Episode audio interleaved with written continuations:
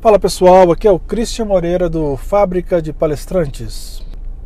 Eu sempre gravo dicas de oratória, seja em casa, seja no trabalho, seja até mesmo no carro. Então, às vezes, vocês pegam carona comigo, entre um cliente e outro, entre um treinamento e outro, eu no próprio carro gravo dicas para vocês, como agora, por exemplo. Hoje eu participei de uma reunião muito interessante. É um grupo de network que eu participo, chama BNI. Depois eu gravo um, um podcast somente sobre isso. BNI é Business International Network, onde você troca referências com outros profissionais. É muito legal. Só que nessa reunião eu reparei em um vício de algumas pessoas Algumas pessoas têm esse vício ao falar em público.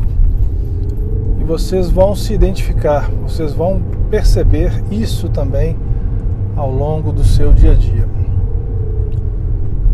A pessoa, para expor o seu negócio, a sua apresentação, ela entra num ciclo que não é muito adequado.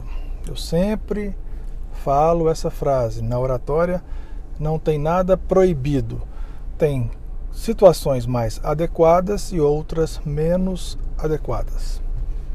O que eu percebi hoje foi que as pessoas elas se perguntam e ficam respondendo o tempo todo.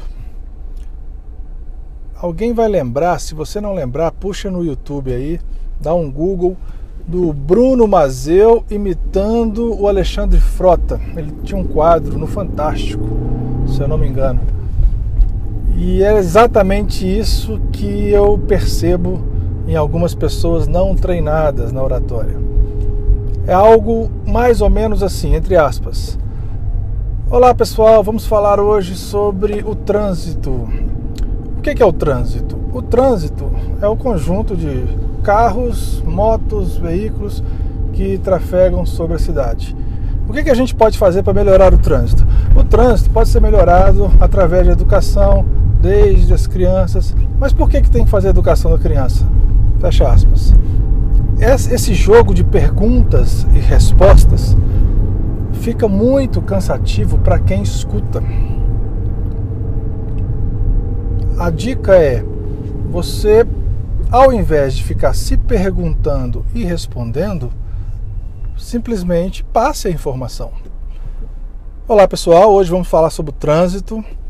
O trânsito é um conjunto de carros, motos e bicicletas e pedestres. É muito importante que você dê treinamento e conscientização até mesmo para as crianças pequenininhas, para já começar a ter essa consciência do trânsito e crescer com mais educação no trânsito. Pronto, você já passou todo o seu conteúdo que você gostaria de passar sem fazer esse ping-pong de se perguntar e responder, se perguntar e responder. É o que eu costumo dizer.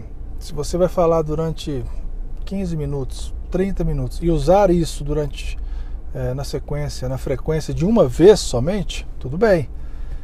Agora, se você vai falar durante, durante 15 minutos, 30 minutos e ficar constantemente se perguntando e respondendo, sua plateia vai ficar, mesmo que inconscientemente, ela vai ficar